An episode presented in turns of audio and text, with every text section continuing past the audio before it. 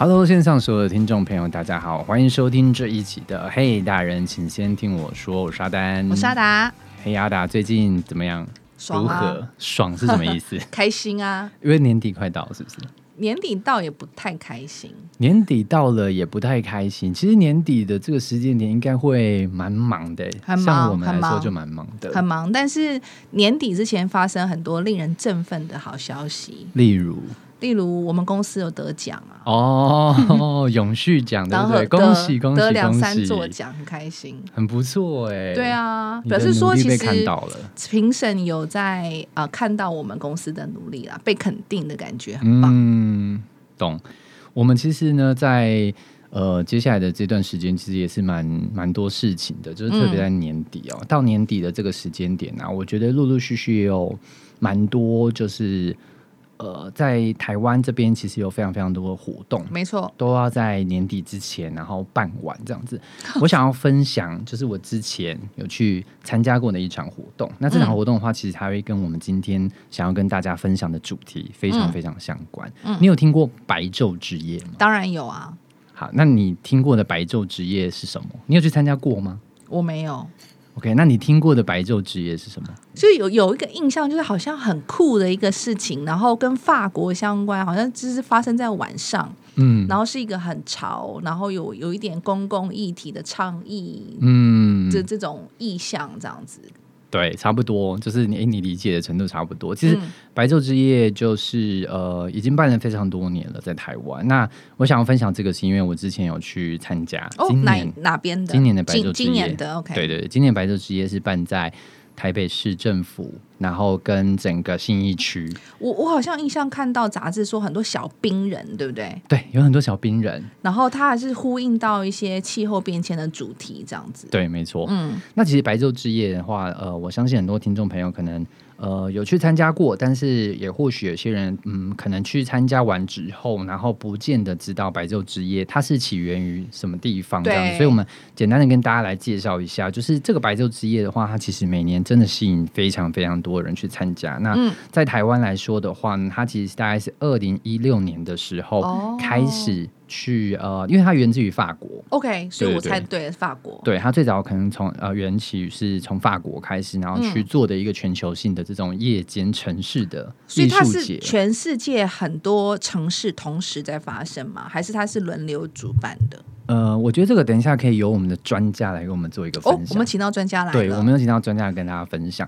那为什么会邀请到白昼之夜我们两位专家上我们的节目来跟大家分享呢？其实也是你刚刚有提到的，嗯就是因为呃，白昼之夜在今年其实他用非常多的议题，OK，来做包装。那呃，不管它是呃公共政策或者是呃艺术相关的，但它嗯其实它的每个主题其实都会扣着一个不同的议题，不管它是环境的也好，还是社会的议题也好。哦所以我觉得很有趣，因为我自己有去看呃现场，虽然今年比较可惜的就是雨下的比较大，嗯对，但是我觉得它其实每一个主题区其实都蛮有意义的。所以我们今天请到策展人来了吗我？们今天请到策展人来你也太照了吧，阿丹这个你知道，这个真的是要动用自己的个人私人的关系，这样子对。在我们现场呢，有两位我们今天的沙发客，那我一一来为大家做介绍。那在现场的话，我们有阿玉，阿玉在我们现场。嗨，各位听众，大家好。阿玉呢，其实就是呃左脑创意这家公司的创办人。嗯对，那他同时呢，这家公司也承接了今年台北市政府的白昼之夜，所以呢，待会阿玉会跟我们简单做一下自我介绍，那也会来开始来跟大家分享说今年的这个白昼之夜到底呃办的如何，嗯然后呢带大家来做一些回顾。那另外一位我们今天的沙发客是 Bruce，也在我们现场。那请 Bruce 也跟所有听众朋友打声招呼。呃，听众朋友，大家好，我是 Bruce。哦，Bruce 的声音很适合广播、欸，对，深夜跟刚刚聊天都不一样。对对对，你有压低声音是不是？有 有压低啊是不是？对，那 Bruce 一样也是在呃中脑创意这家公司，对，所以今天的话，待会也会跟我们分享一下，就是在整个承办白昼之夜的过程当中，有哪一些有趣、有心趣、酸、心酸。跟鬼故事吧，鬼故事。我也不知道。对，那是不是阿玉可以跟大家简单的跟我们听众稍微简单的自我介绍一下？好。嗨，各位听众，大家好，我叫阿玉，然后我是左脑创意的执行长，然后也是刚好也是这次白昼之夜的一个总策展人，这样。那我过去比较多背景啦，因为是从年轻的时候啦，因为其实就是参与蛮多社会运动。哦然后也工作都大部分其实跟公共政策有关。好，OK，好，然后后来就在三十几岁的时候，在人生的十字路口，好，就想说，哎，人家做政治就是要从政嘛，嗯嗯不是从政就是当别人幕僚，大概就是两条路啦。对对对，那其实我已经当了别人十几年幕僚了嘛，所以就在想说，哎，是不是有可能有从政的选择？当然是的确是有很多机会，哈，嗯，但是因为我觉得我自己不是一个很典型的人，好。典型的政客跟你不一样，呃，不是，哎、我不能说是政客。我现在很多朋友 都什么立委啊，什么部长啊，好县长，但是我只能想，一直在想自己适不适合这条路。嗯。那我觉得，尤其是女性嗯。要从政，就是要有一些些特别的形象，，OK，比如说要很很乖的女儿，嗯。呃，很很棒的妈妈，或是就是有一些特别的形象，但我觉得我都蛮不符合的。OK，对，所以呢，我就一直想我适不适合这条路这样，然后我也很怕说。当然，我自己觉得我是很有自信的人啊，我就想说，哎、我其实也就是学一个包装也不难，这样。对啊可是我也很怕自己变成一个我自己不喜欢的人，这样。哦，这个很中肯，对，然后所以我就在想说，那好啊，那我现在三十几岁，我所有的人生其实所有工作都是在政治圈里面，那我应该怎么办？所以其实那时候就想说，哎、那我是不是因为其实在，呃公共环境领域，其实呃有遇过非常多的 NPO。嗯非营利组织，然后我自己还有文化界的一些朋友，那我自己是对这方面是蛮有兴趣的，嗯，所以那时候就想说啊，不如我来创个业好了。那我希望可以在政府、企业跟这些民间团体，好、嗯扮演一个不同的角色，然后其实怎么样去倡议各种不同的公共议题。所以其实就是成立了左脑这样子。嗯那左脑今今年大概已经成立了，今年今年是几年？十五年吧，十五年，差不多吧，十四十五年这样。嗯，十四十五年也蛮久的嘞。没有就很辛苦啊，开公司大家都要想清楚啊，开公司没有那么容易，没有啦，但是也是一个了解自己的过程啦。所以嗯其实当然呃，刚开始的时候，其实我们其实到目前为止还是帮非常多的企业客户在做各种不同的倡议啊、ESG 啊、永续啊、CSR 等等的议题。那呃，刚好这几年比较多的案子是在做一些策大型的策展、公共议题跟公共艺术的策展，这样、嗯。比较多是从这个角度做切入，这样。对，所以今年做白昼也其实也是一个蛮特别的机缘啦。嗯，我觉得啊，因为现在其实大家在做一些就是呃理念的推广或倡议的时候，我觉得策展是一个蛮蛮重要的一种方式，然后跟媒介能够跟消费者来做沟通因。为他用一个大家听得懂的语言、看得懂的画面，然后去把一些很深刻或者是艰深的议题串起来，嗯，所以、哦好厉害！我以后要跟阿玉姐多学习。叫阿玉就好，不要 加 姐。不加姐。好，那 Bruce 也跟我们稍微自我介绍一下。哦，我本身比较简单一点，我是学新闻的，所以我后来呃有在媒体啊，还有在公关界工作。那后来加入左脑之后，就开始跨到行销的领域，这样子。嗯那简单来说就是这样子。嗯，对我我没有那么精彩了。所以 Bruce 在左脑呃大概工作多久？也是一开始就跟阿玉一起吗？好像算是蛮前面的。哦，有点是点是开布鲁斯也算是我们很资深的、开国资深元老的资深的那个伙伴啦。对对，阿玉刚刚资比较像是我的 partner 对，如果左脑是个小孩的话，就是他已经国中了，中对国中 从小他可能满月我就来来来了，来照顾他了，来招来接手照顾他 这对对之类的。我觉得现在在台湾就是。呃，等下阿玉跟 Bruce 可以多分享啦，因为我我自己当然也是公关背景的，对。然后我觉得其实要成立一家公司，然后特别是呃你要跨足到公关、行销，好、或者是活动这样的一个领域，我我觉得本身就已经不是很轻松的一件事情了。就是基本上，我觉得当初你们决定要开这家公司，就已经注定它不会是一条好走的路这件事情。对啊所以我觉得，呃，真的能够做到十四十五年，然后现在慢慢的经营的更有一个规模，然后你看像承接、白昼这些这么大型的这种全球性的这种国际的艺术节，我觉得那真的是需要有很深厚的功夫。嗯，然后当然我觉得那个人脉也是相当相当的重要。嗯，那我这边的话也跟大家稍微介绍一下白昼之夜这样子，因为我觉得我们今天的这几个主题会扣着好这样子的一个很棒的活动。嗯，那当然也过程当中，因为我自己也有去参加，其实他们也是我今年第一届第一次、哎，哦，我想搞一下第一次参加搞清楚一下白昼之夜它是一个大概为期多久的活动？它就是一天，就一天，十十二个小时啊，一个12十二个小时，就是一个晚上的活动，六点到六点，对。哦，晚上六点到隔天早上上六点，对。所以不睡觉。不睡不睡觉。你可以不睡啦，你也可以在路上睡，你也可以回家睡，对。你也可以睡饱再来。哦 OK，有各种不同，所以它就是不间断的十二个小时的活动。对对。对。其实呃，我刚好今年五月的时候，我有去日本，然后日本在六本木，他们今年有一个对。艺术节，然后应该是每年都有，它，也是它也是类似白昼的这它也是种概念，白昼之。的概念，它是整个晚上就是大家一整个晚上都在那边，哦就是有不同的主题，然后它是用城市的概念去包装它这样，所以它会有很多的装置艺术或不同主题的艺术，它会坐落在就是城市当中的不同的地方。所以今年的白昼之夜在台北，今年的呃，今年的白昼之夜都是在台北北，对。OK，但过去有在大道城，然后好像台大也有，对，对中择不同的山也有，对，中山也有，对。南，港，嗯，嗯，对台湾呃，是因为它是源自于法国嘛，我们刚刚讲，其实台湾是二零一六年开始，就是嗯正式跟国际接轨，然后开始在让呃台北台北台北市市为出发点，然后去举办这个白昼之夜这样子。所以我记得那时候好像第一年的主题叫做“好啊，大家都不要睡”这个概念，所以它很清楚、很直接。假设是以城市为主题，所以它的主办单位会是台北市政府之类的嘛？哦台北市政府文化局，文化我懂。哦，台北市政府文化局是嗯 OK OK。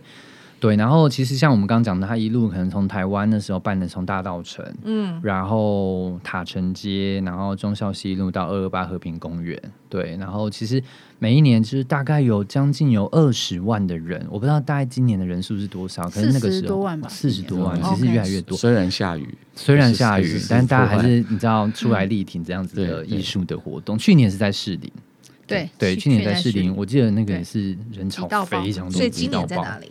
今年在台北市政府，哎呦，你还要我要我讲几次？台北市政府。讲吗 我刚刚讲过，台北市政府，然后跟信义区，这哦是整个、对，那个是整个今年的白昼之夜的主轴，这样子。对，好，那回到我们今天想要跟大家询问的第一个问题哦，就是今年的白昼之夜叫做起义吧。这样的一个主题，起来的起，然后呃义气的义，嗯刚好也是信信义的义，这样子。对，那呃今年的主题是叫做起义吧，那是不是可能可以请呃两位跟我们分享一下，说，诶，当初为什么会把今年的白昼之夜定掉这样的一个主题？那整个起心动念会是什么？嗯，其实今年白昼之夜，因为选在信义区，因为其实每一次白昼之夜选区都是呃台北市政府决定，好，OK，对那今年就是选在信义区这样。那我我们团队在讨论这次白昼，想说要用什么主题，因为大家知道信义区是个什么区嘛，就是一个百货公司非常多，很贵，很 很贵，贵，很多精品，本来就是一个时尚之都的地方，对。对对对，然后又是个花花世界嘛，所以你说在这边要去举办一个文化活动，我们应该用什么方式来看？然后它其实又是台北的中心啊，嗯。甚至它可以说是台湾的中心，对。嗯。因为你你看哦，你想想看，我们打台湾打英文，好，当然哦。在、台北一零一对就直接就是信或鼎义区嘛。对，就是新义区的这个城市景象这样，那它甚至可以代表台湾，所以我们一直在想说，在白昼之夜，尤其是我们其实是做一个国际串联的一个艺术行动的时候，嗯。我们怎么去谈我们的文化力量这样。嗯。所以那时候其实，在想这个题目的时候，是从这个角度去思考的。嗯。对，那也在想说，其实新义区这么亮啊，这么繁华，，对，然后其实白昼之夜预算非常少，嗯。然后我们在这么微薄的预算下面，要怎么样去撑起一个这样的一个嗯。呃主题视觉，或是我们要怎么样做一个艺术呈现形式的呈现？所以嗯那时候我们其实就在想说，哎，我们是不是可以换一种角度？嗯。嗯，就是不是比亮这件事。当然，很多人就会觉得白昼之夜就都灯光投影啊，对。晚上就是要看亮嘛，对。嗯。可是其实是带灯会就可以看啦。哦，对啊。啊，对对啊。而且刚好今年灯会也在新一区，也在一模一样的场域。对。对好，OK，对，那大家其实看投影这几年也不少吧？对。对，对，所以我们就在想说，哎，有没有另外一种方式？其实我们想的方式是想要关灯的这种方式，就是暗的这种方式。开始的时候。反而是把灯关掉，对。对，嗯就是说，哎，我们能不能让橱窗都就是让让城市的核心停歇一下，哦，而不是要用这种你知道吗？各种的闪烁啊，各种的科技啊，各种绚烂对再去点点亮，因为其实信义区不需要再亮对，嗯哦、所以我们那时候就一直在思考说，哎，我们能不能做到这一点？嗯当然这是比较困难。其实我们也希望是说，那好，那我们在台湾的城市核心，我觉得应该讲我们最骄傲的事情。嗯所以那时候我们在想，我们最骄傲的事情是什么？其实我们最骄傲的事情是自由跟民主，嗯嗯所以我们才用起义吧嗯这样一个比较，我觉得稍微性格比较强烈的一点主题啦。那我们其实想要去讲的是台湾的生活价值跟生活方式。嗯，好嗯我有一个疑问，当初在提起义吧这样的一个概念的时候，或者是在讲自由民主这件事情，在跟台北市政府做提案的时候，有碰到什么样的阻碍或挑战吗？因为起义吧，感觉有点挑衅哎，大家会认认为这个东西它好像有一点点政治的意味在里面。那当他今天跟艺术挂钩的时候，嗯他会不会担心，就是说失了招哦，或者是说，哎、这个东西有可能会被当做是呃政治上面的一个操操作。操作，或者是、对，嗯。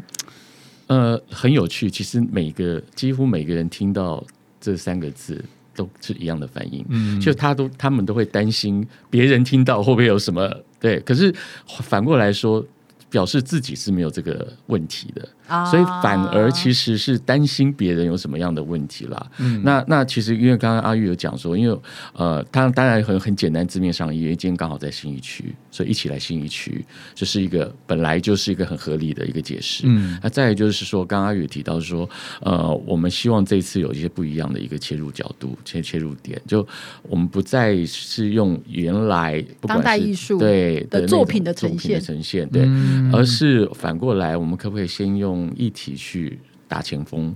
用嗯议题先行。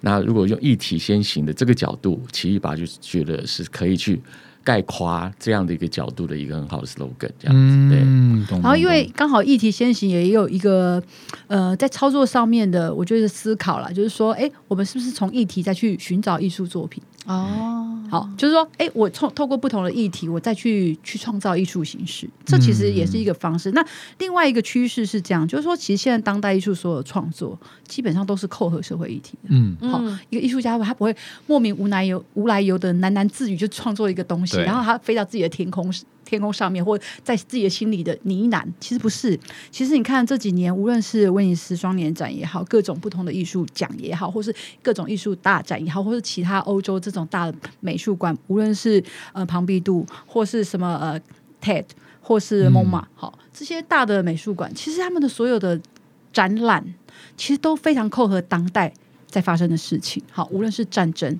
难民、性别，好，那其实这就是一个艺术家对于这世界的一个投射关怀，跟他表达这个对世界意见的方式。嗯好，所以我们也回归回来说，哎，那其实我们其实今年就可以把这个所谓的这个议题的呃态度，把它拉在作品之前。前面嗯对，所以我们才用奇异吧这样。那你说是否有没有？也也许有吧，但是因为我觉得我们去因为去标案这过程中，其实评审其实都还至少都还蛮喜欢对，嗯这个角度的切入。那也代表说，我们台北市政府有比较开放的一个心态，然后来看待这个艺术的活动。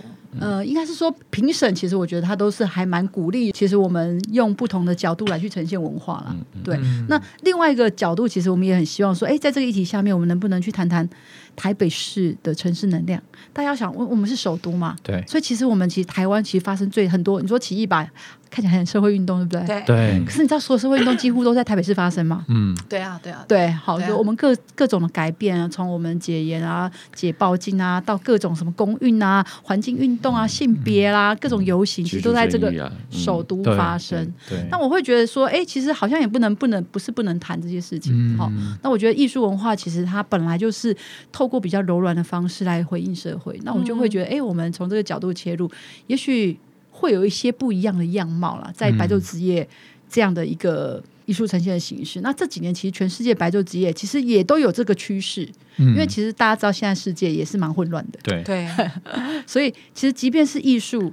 都不会是一个空洞的一个故事，嗯。好、所以我们其实把它就拉回到这个上面来表达，所以就是呃有一些不同的想法，那也其实对我们来说也是新尝试，也蛮有趣的。嗯，台北其实很多故事都在台北发生，对啊，所以我觉得从刚刚提到，就是过去在做很多社会运动，然后一直走到现在，我觉得当然以台北来说的话，它要用这种各种议题去做包装的话，我觉得是很适合的。嗯但因为我们其实有看到一个资料，就是说台湾在白昼之夜的定位上面，哦，或者是说他们想要呈现出来最重要的一个价值，呃，那时候我们在找资料的时候，发现到说，诶，它有两件事情一定要做到，第一个叫都市创新，第二个叫做公共空间的设计。好、这两件事情好像会是在台湾举办白昼之夜的时候，他们所定调很重要的那个核心的价值，这样子。对，那不知道两位会不会觉得今年的你们，你们认为今年的白昼之夜有去体现到这样的价值跟精神吗？嗯其实白昼之夜，因为我们刚好我们两位。好，其实今年六月刚好在法国在台协会的安排下面，其实也去了巴黎，参与了今年巴黎的白昼之夜。哦。嗯也很巧，因为今年巴黎白昼之夜也提前了，提前所以我们有机会先看到。哦。所以对。它不一定一定要在十它本来是10月。它本来都是十月跟我们是一样的时间的，对。今年特别提所以是前，六月那个时候。六月对。的时候。但六月那时候，法国是不是正值一个罢罢工工或者是呃，后面之后在白昼之夜之后又开始，哦他反他是在白昼之夜没有遇到。他们很哦。我们只有遇到到法国网球公开赛，对哇，你看 OK，还去看了法网。所以在巴黎。对，在巴黎。在巴黎。然后这次其实因为他们也在思考，就是因为其实十月的巴黎比较冷啦，然后他们觉得想说在巴黎气候最好的时候来做这个活动，所以他们就哎突然就觉得好像也不是不行，所以他们就提早到六月。所以我们今天我们两个两个人还跑去巴黎，就是参与了这次巴黎的整个白昼之夜。对，那其实白昼之夜的核心精神，其实他希望是打开公共空间，嗯然后免费，然后各种公民的参与这样子。对，那我们其实在这一次在台北的这样的一个核心区域举办的时候，当然空间就会变成我们非常要去做琢磨跟思考的部分。嗯那可是你知道台北市其实都是。呃，信义区核心里面其实很多办公大楼跟跑公司嘛，它其实算是私私人的空间，对，好，所以公共的空间场域，呃，包括呃，当然啊，松烟是本来就是一个文化园区嘛。对那我们这次其实是从国父纪念馆松烟到市府市议会，所以我们还是希望可以把公共空间打开。嗯那我们这次刚好因为是核心，然后也都是权力空间，所以我们在白昼这些设计的时候，其实特别去把很多权力空间做一个打开。包括艺术进驻的行动，像是市议会，嗯好，我整个在市议会里面就一般人其实不太会进到市议，不太有机会进到市议会，或是不太会有什么理由，去，对对，感觉不太好玩呢。对对我是可能去去澄清吧？对它对，就它其实是开开放旁听的，是是你可以登记去开旁听，可是一般人是不会想要去。对，就没有那个动机要去那边这样子。所以其实我我我蛮有趣的，因为我那天我带朋友一起去，他也是人生第一次踏进台北市政府，他没有。哦他他是没有机会进去过台北市政府这样子，哦所以他那时候觉得哇，真的是太有趣了。如果不是因为这个活动的话，他其实人生应该是不会踏进台北市对，因为政府。很可能会很多人去公务去市府嘛，可是我们现在其实把市府空间，哎，一个转换，它就变成是一个比较，譬如说哦，我们一楼在做大歌厅，然后我们也把市长室打开了。嗯，哦，哦，就市长室也有一个不一样的开放，对对对对。是我觉得公共空间打开这件事情，其实对我们来说蛮重要。其实我们也做了很多盘点，就不瞒你说，其实我们也不是只有市议会跟市政府而已。对，嗯好、其实那时候我们盘点很蛮多特别的空间。哦哦，好、其实包括市议会里面，其实我们也有很也有很多空间享用。大家知道市议会里面本来有一个游泳池嘛，地下啊，地下三楼有一个游泳池，呃哎、三楼吗？对地下三楼。那现在在做什么？这个游泳没有，池它它游泳就是游泳池有人在游吗？有人在游，就是那基本上就是市啊议议员、市议会的员工我只知道工。我只知道圆山大饭店有一个隧道，哦这是有一个对对对对对，秘密空间。对对，然后国父纪念馆其实底下有一个很神秘的土地公，庙，那它是所有颁奖典礼，比如说我们前阵子才有金钟奖嘛，对，就是有些知道这个传说的，就会跑到下面会去拜。拜拜，然后都会拿奖这样哦，子真的吗？拜过就买拿奖？对，传说这个是这样啊传说啦。那一般人可以去拜吗？呃，比较你不知道的话会比较难，对，哦。对对对。对啊，譬如说像这样的一个空间，因为他其实从国父纪念馆建馆开始，他就在了，他就是就是大家就是觉得要土地公嘛拜神，所以他就一直在，然后就在一个馆里面一个神秘的地方。对，所以其实其实我们在这些大家习以为常的空间里面，都还是想要去找寻一些特别的一些，哎，有一些特别的故事啊，或是怎么样去打开这个空间，让大家进去探索有有趣这样。那甚至包括我们还想说，哎，呃，包括运动中心啊，像像新运动中心之前也想过啊，对，哦哦对，或者是说，哎，我们甚至想到自然的空间，之前我们还在想到去象山啊，嗯。哦，就说让这个活动它有一些不同的层次，在这个区域里面，我们怎么样看待我们大家很熟悉的嗯，信义区这样？因为其实嗯说信义区就是好像没有一个台北人不熟嘛，对，对，好，大家都都很熟悉这样。那我们有没有不同的角度？比如说，嗯哎、我们那时候很想去坐象山，嗯就觉得哎，晚上去爬个山，重新来看台北市的夜景。嗯，好那我们在上面能不能有一些特别的装置，让大家去嗯。看说，哎、这其实就是台湾的象征，这个区域有台湾的主视觉啊，好、嗯。嗯用这个方式来去做不同的表达。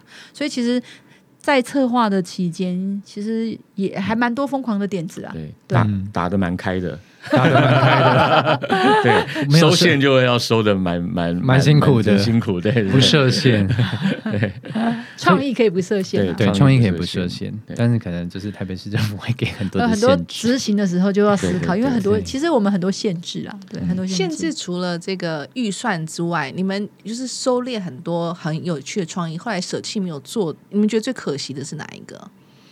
最可惜啊，我自己还是觉得象山呢、哦，嗯，对，然后议会的游泳池，议会游泳池也蛮蛮可惜，蛮可惜的，因为我们其实本来要游泳，本来其实实是找了一个水上芭蕾的团队哇来演出对。哦，而且这个水上芭蕾因为它是生长者，OK。哦所以其实我们也对有有很多评估啦。OK OK，哎那可以偷偷跟我们透露一下当时的那个评估，后来没有选择这个地方的考量是什么？没有，当然，因为我觉得空间管理的单位，它还是有自己很多的，我觉得自己的一些管理上面的一些约束了。嗯这个我们就蛮尊重他们这样子，嗯对。对所以虽然我们很想要打开，对，所以也就是好啦觉得，明年还是有机会了。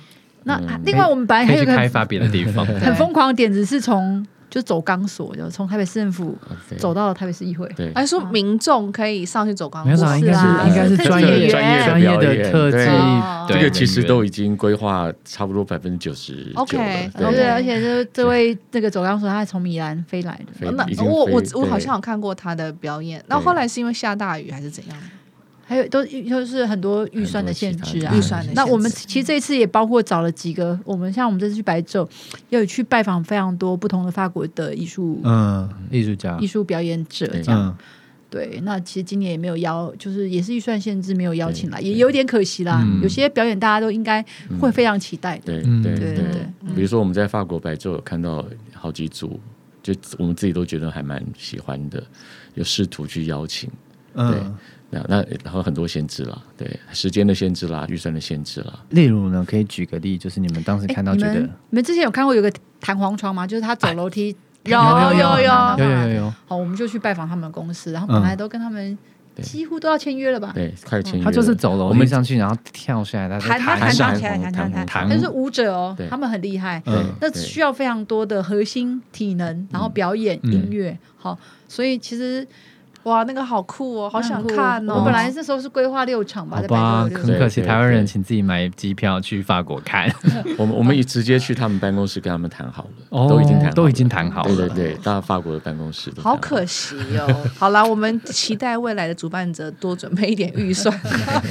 多一点预算是重点。对，那好，接下来我们想要询问到，就是说，呃，我觉得今年百分之以我一个路人的角度来看的话，我觉得是非常的成功，这样子，对，因为就是参与的人非常的多。那当然，我觉得艺术的这个主题，然后呃，各式各样的一个公共空间或是艺术的表演，其实都有。都有，我觉得等于是一次给足到大家，我觉得这是很过瘾的一件事情哦。但我这个问题，我们想要询问一下，就是说，当然我不知道阿玉跟 Bruce 怎么看呢、那就是说，当今天就是这个艺术的活动，它今天可能要跟呃商业这样的一个呃行为，它被放到就是呃天平的两侧来看的话，就是你们要怎么权衡这两者之间的一个利跟弊？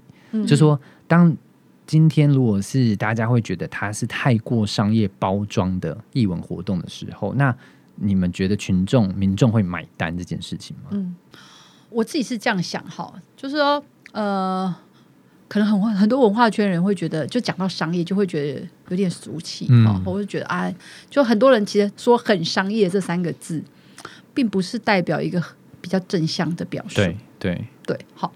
但是我自己是觉得不是什么很商业的问题，哈，是怎么呈现的问题。就像我，我觉得今年像我们今今年其实邀请到非常多的企业一起来参与跟加入，这样。就像就像我觉得我公司也是一样，我觉得其实企业它会有它自己的，的确会有它自己的立场，好，那不会没有共识或最大公约数。那我其实我们最大公约数就是议题嘛，嗯。就像我就觉得哦，我觉得哦，我不是来只是帮你卖东西，我们是来 promote 一个价值，这样，嗯。或者我们支持一个价值，或者大家共同倡议一个价值。嗯。那我觉得在这个价值之下，那大家可以有一些呃，我觉得呃有限度的一个呃露出，我也不觉得是什么坏事。嗯说实在，因为其实我觉得是呃，在这个时代，我觉得是需要合作的。好，嗯那并不是说谁比较高尚，谁比较呃比较 low 这样什么市场，什么谁比较，对我来说就我觉得我比较不会这样想事情。嗯所以，我其实我们在今年白昼，我会觉得我们会用比较开放的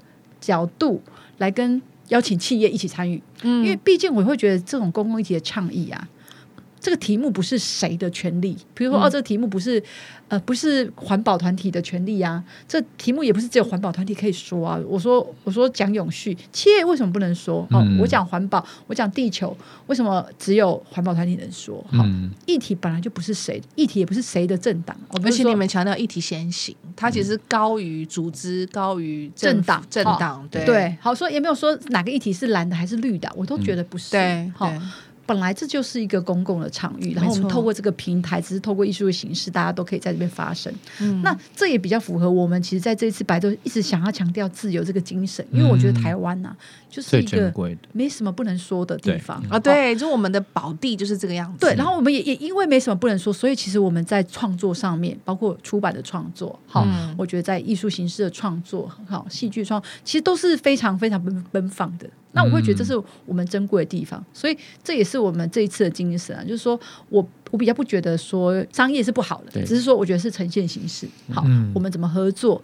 那我们大家的交集是什么？好，嗯我觉得我们其实跟企业去谈都是谈交集，嗯我们大家的交集是什么？那当然，我的文化活动不会让你在实际上面来贩售东西，这本来就是一个很基本的一个大家都可以接受跟理解的事情，而是我们共同能创造什么，在这个题目上面创造什么样的价值，我们怎么让更多人知道，嗯，这个是我们的核心嘛。嗯，阿玉可以给我们稍微分享一下，就是今年白昼之夜，我们有哪些议题、哪些主题嘛？就是今年白昼之夜的内容。哎，那不是，那现在讲一下酒吧好了。啊，好，我们其实有一个还蛮特别的，也也是以往白昼之夜，我的印象中是没有做过一个事情，就是我们串联了周边的酒吧，嗯，然后做了一个呃猛禽酒吧的一个一个策展。猛禽，猛禽，对，就是什么叫猛禽？就是肉食性、肉食会抓东西吃的鸟。好简单的说猛是这样子。禽的定义就是说，它用爪子去抓东西，它会捕老鼠啊，捕鱼啊，捕什么，就是可能老鹰啊这种，对对对对对对猫头吃肉的鸟。吃肉，而且它是用爪子吃，爪子吃。不是直接不是直接用不是用去啄啄嘴巴，OK，有对画面了有画面。然后大家就想说，其实台北市其实有非常多猛禽呢，跟我们一起生活，我们从来不会看见它们。什么意思？就是说在公园里啊。你，说鸟真的是对鸟。哦，OK，老鹰啊非常多。它可能在呃大安森林公园，可能在国父纪念馆都有巢穴。真的啊，对我从来没有在台北市看过老鹰呢。甚至甚至它会做窝在那个排那个抽油烟机的排气管，哈，对，因为它没有地方可以做窝，它只好好去那个好难过哦。对对，其实有很多很多的猛禽，就是常见猛禽就有十几种在台北。嗯对，那在台湾啊、尤其是在台北，那新一区也是哦，就是因为我们很多高楼大厦嘛，所以猛禽最怕什么？除了怕被毒。怕被车撞，其实他们最怕就是窗纱。什么叫窗纱？哦。就是飞飞会撞到玻璃，玻璃。太玻干净，太干净，然后就反射天空嘛，啊。他们以为是天空胖撞上去，所以其实呃这些环保团体这几年都在倡议窗杀这件事，怎么预防鸟类的窗杀？嗯好，其实台北市每年就是好几百只鸟都是死于窗杀，就撞玻璃死掉了。嗯，哦，那我们怎么保持这个都市生态系的平衡？所以我们就选了这个议题进酒吧，这样。对嗯那酒吧跟猛禽之间怎么连接？呃，其实有很多连接的地方哦。那第一个就是，其实很多像我们撞撞窗户这件事情，跟喝醉酒的人 有可能会有可能会撞破。这个倒是没有。提到，这个是一个新的观点哈。我们我们刚开始去跟酒吧，这是一个联合组织，就是新义干线的主理人，嗯谈的时候，他们就觉得。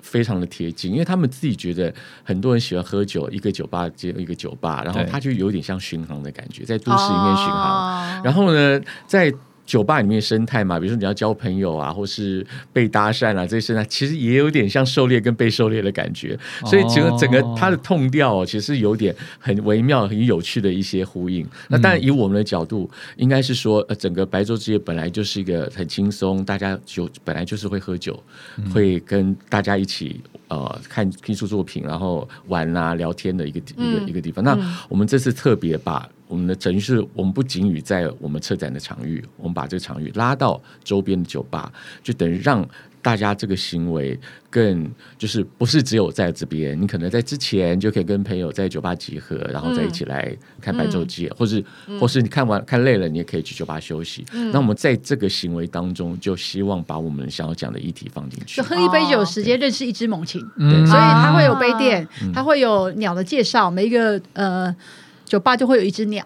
然后你就哎、喝一杯酒，因为我们每个酒吧还有去做那个鸟的特调，嗯。哦，所以你就可以点这个特调。老鹰特有调，碰头苍鹰的特调，嗯。对，比如太有说大趣了关鸠的特调之类的，太有趣了，这样你就会记得两三个名字哦，至少你知道哦，对，什么大冠鸠凤头苍鹰，你知道哦，这是台北市最常出现的猛禽，嗯，哇，这个巧妙结合哎，对然后喝一杯酒这样，然后就会有一些简单介绍。那我们这个酒也有跟猛禽研究会合作，所以也有一些公益的捐赠这样。棒了，嗯太棒了，这个主题我那时候听到，我就觉得超酷的。对，太酷了而。且但是就是怕大家太忙了，就是说喝了也不知道是什么，对喝对懵了。对对对，呃，也还好啦，就真的很呃，这个效果还不错，就是整个呃，不管是实际的销售额捐捐出去的钱，其实都还、还蛮蛮不错的。太好了，太好了！好那应该是说，刚刚提到这一点，就是说，我们这个议题的这个部分，其实我们除了在这个场域里面每个作品在讲议题以外，我们在周边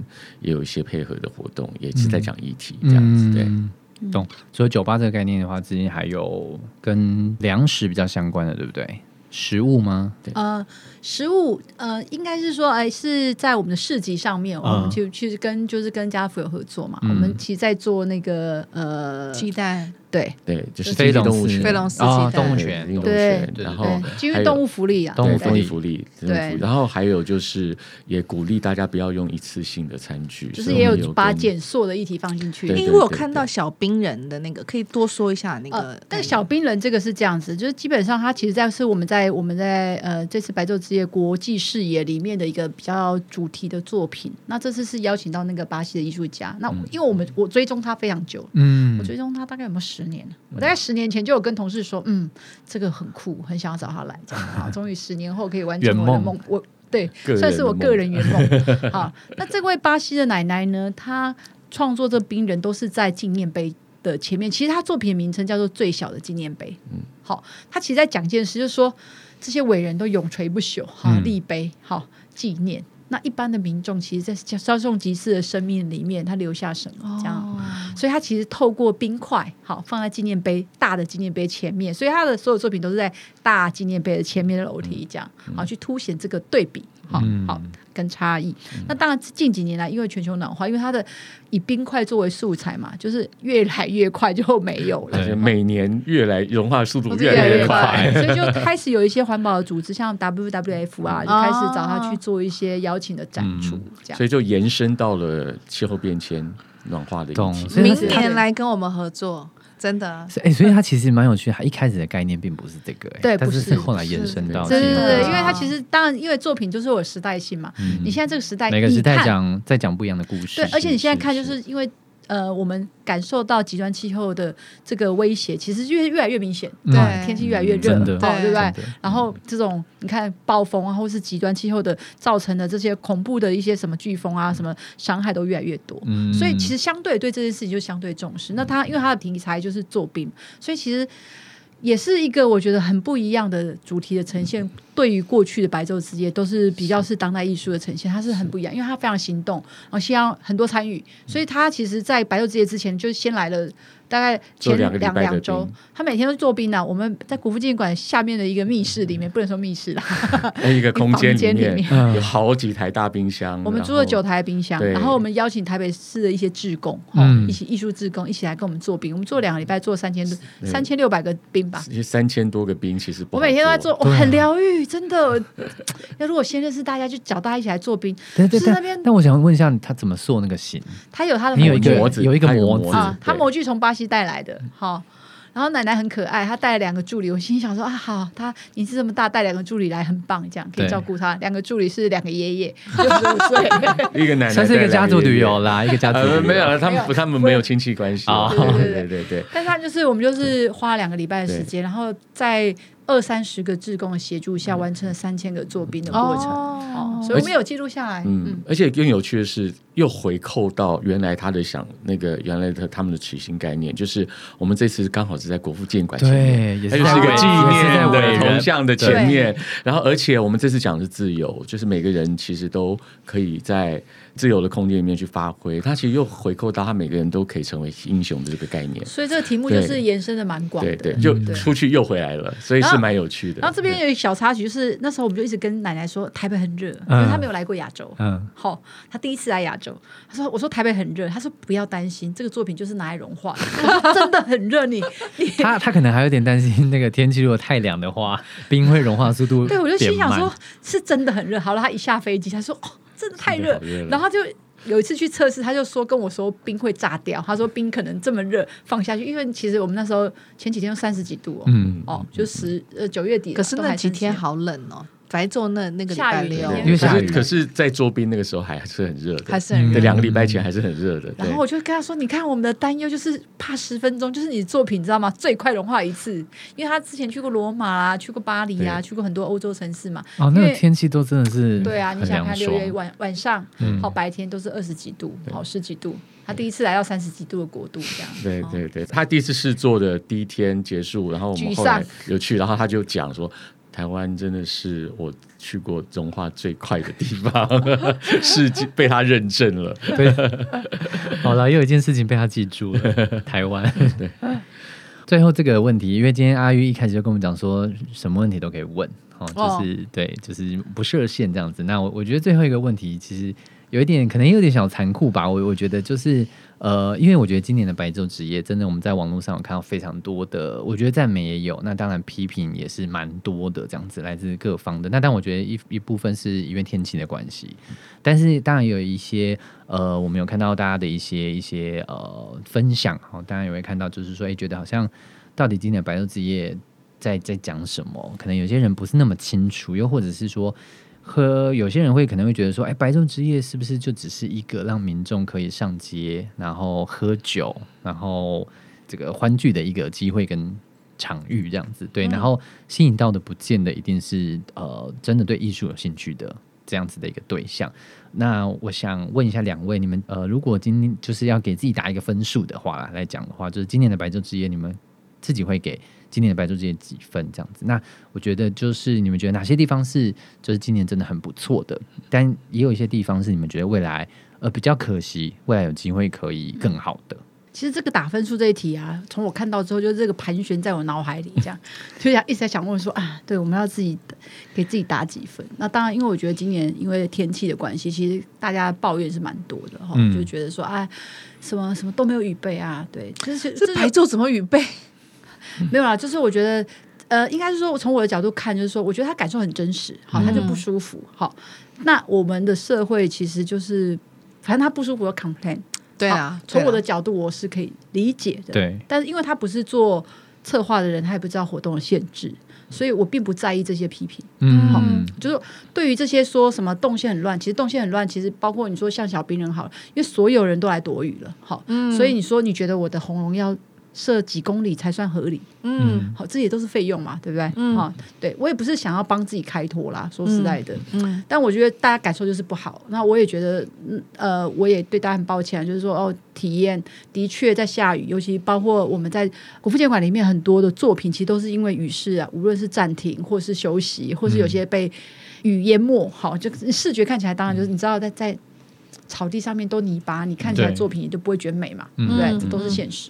对，那这些我都可以接受了，但但是我觉得这不是我在意的事情，反正我比较在意的是说，到底白昼之夜对台北市民来说是一个怎么样活动？就像刚刚讲的说，是不是个狂欢活动？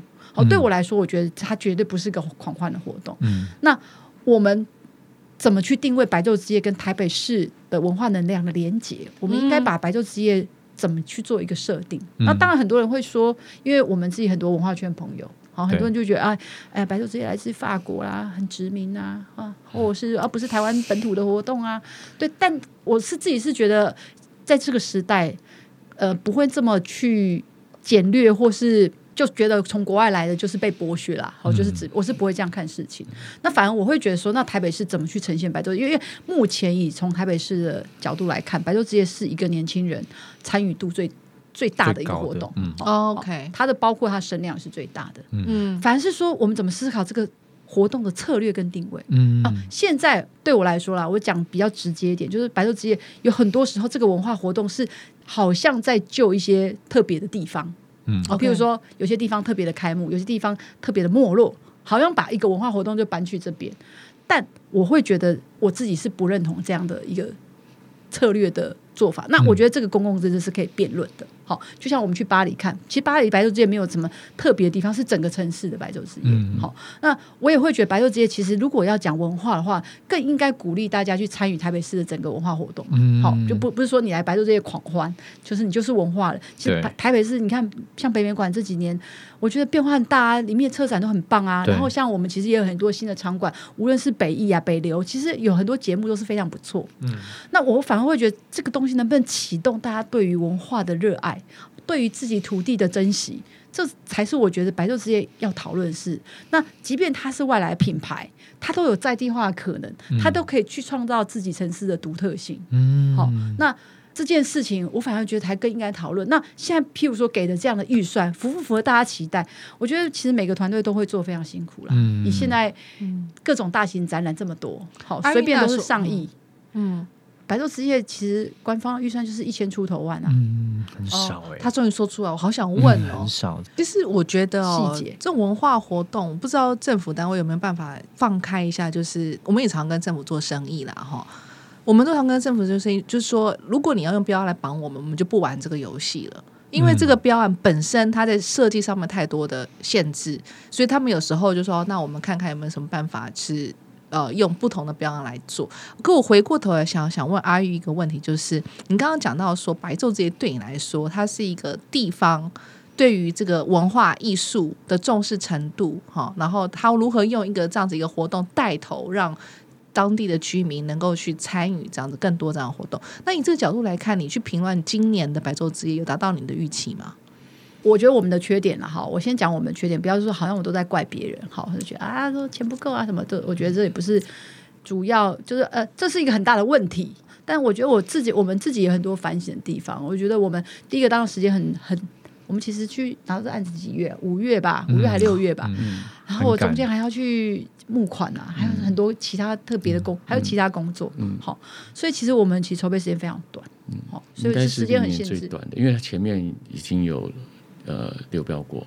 嗯对哦对对对，OK OK，然后我觉得我们自己很多缺点，当然就很多不细心的地方，就是在很多活动在同步进行的时候，其实因为我整个场域一个晚上好十二个小时，我可能有二三十个现场吧。嗯。哦，对同时发生事情，对，对，所以其实我觉得我们至少在执行上面可能有很多不细腻的地方。嗯。好，我我我们自己其实内部有非常多的检讨了，哈，就是也很多不贴心的地方，嗯。好，或者很多疏漏，对我觉得都有，这个都无可否认，这样。嗯，对对，所以我自己会觉得说，呃，但是我说整个大体来看，就是说这次白昼其实也算是我觉得我们在很短时间内集结了那么多的好朋友愿意加入，然后去在这个整个过程的说服里面，其实我感受到大家觉得用这个思维来去做一个文化活动是有希望的。嗯哦，所以从我的角度来说，你说我自己给自己几分好？我想好了，我给自己七十九分，就是我觉得呃差一点点八十，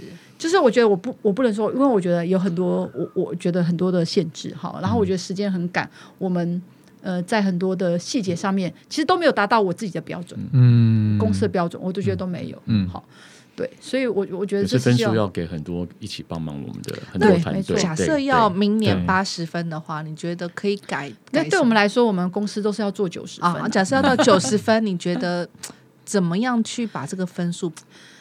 对，但是因为我觉得是其中最大的问题，就是说民众对这个活动的期待跟这个活动 budget 之间的落差，哦 OK，你懂吗？譬如说，就是一千出头万，你觉得所有市民都觉得它应该是一个超华丽的活动，对，你怎么去说？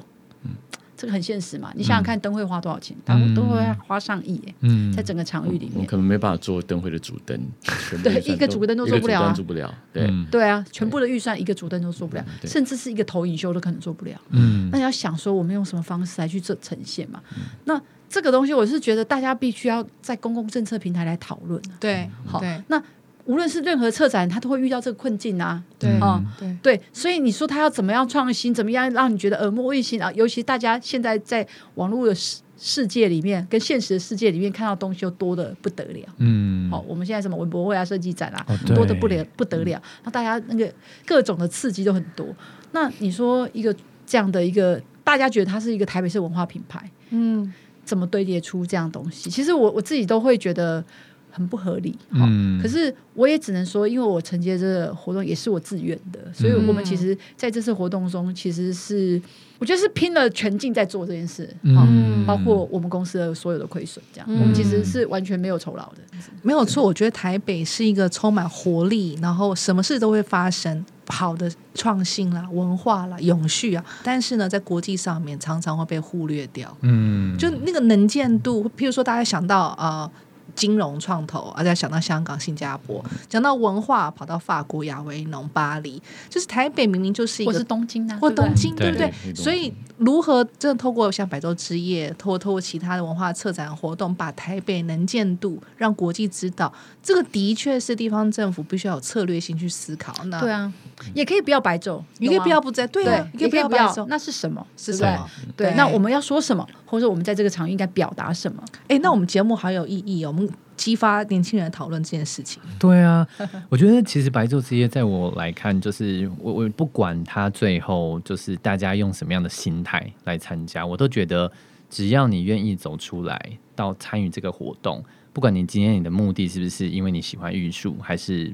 不喜欢艺术，我觉得至少你愿意走出来接触了以后，你其实就是在影响多一个人是一个人。对啊，所以我觉得不管你今天的目的，你想要去那边喝酒、狂欢、party，我觉得无所谓。但至少你愿意走出来，你能够接触到的话，他就有机会可以影响一个人，跟改变一个人对啊，对艺术的一些想法，对啊，其实就我来看，我觉得当然阿宇给自己呃这样子一个分数，其实我觉得他是对自己的要求非常高，很严格在看待这整个活动。但就我自己来看，其实我觉得我自己看到的是很好的那一面了，就是整个活动其实呃在这么短的时间，然后它能够声量这么大。就我以一个公关的角度来看，他是非常非常成功。四十万人是一个很了不起的一个是啊，一个一个成就了。嗯好。那 Bruce 这边有没有最后想要补充什么的？哦，其实刚刚大概都有讲到了，因为这个活动真的很特别，就是它是一个落差。刚刚讲到的，就是预算跟实际大家期待的落差，对然后还有就是它可以容纳的人数嗯跟它实际呃创造的空间的落差。嗯那这个落差呢，在这次下雨可以非常明显被被看出来，被凸显出来。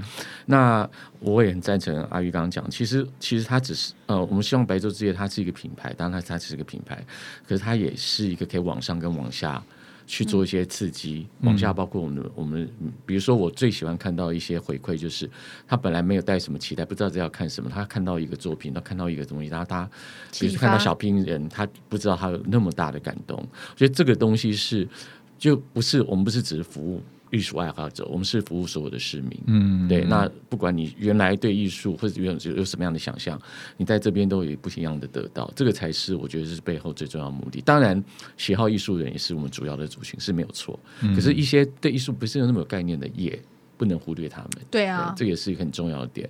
那那我觉得向上也是，像刚刚阿玉有讲到，向上就是呃，我怎么样去透过这个活动，甚至是这个品牌去思考，大家心目中文化的台北是什么？嗯啊，不，自己人心目中是什么？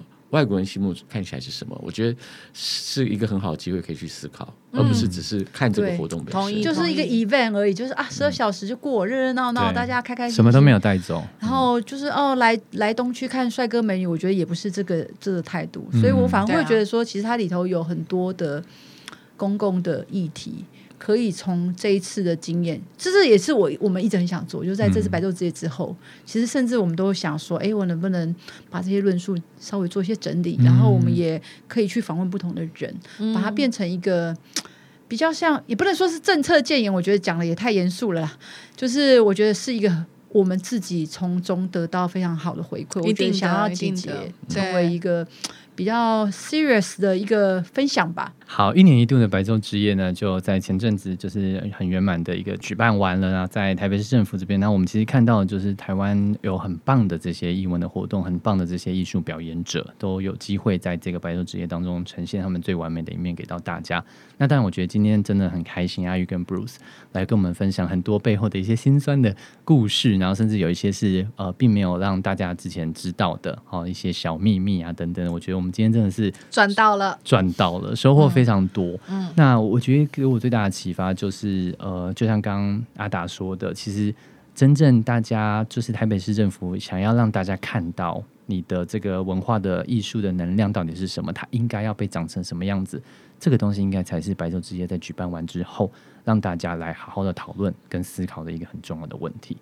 那今天非常谢谢，就是阿玉跟 Bruce 来到我们的节目，然后也带给我们非常非常精彩的分享。我们期待未来，不管是白昼之夜也好，还是其他的各种的策展跟呃艺文的活动，也都希望未来有机会可以再多邀请两位来做这个分享，这样子。好，谢谢谢谢大家。那我们今天节目就到这边。那呃，喜欢我们今天节目的听众朋友们，都可以上到我们的这个 IG，我们有个官方的 IG 的账号，只要搜寻“嘿大人，请先听我说”就可以找到了。那如果大家喜欢今天的节目的内容的话，或者是你对于我们今天在分享白昼之夜，你有什么样的看法，跟有什么样的建议的话，都欢迎大家可以上到我们的这个社群的平台留言给我们，以及未来如果你想要听到什么样的议题的话呢？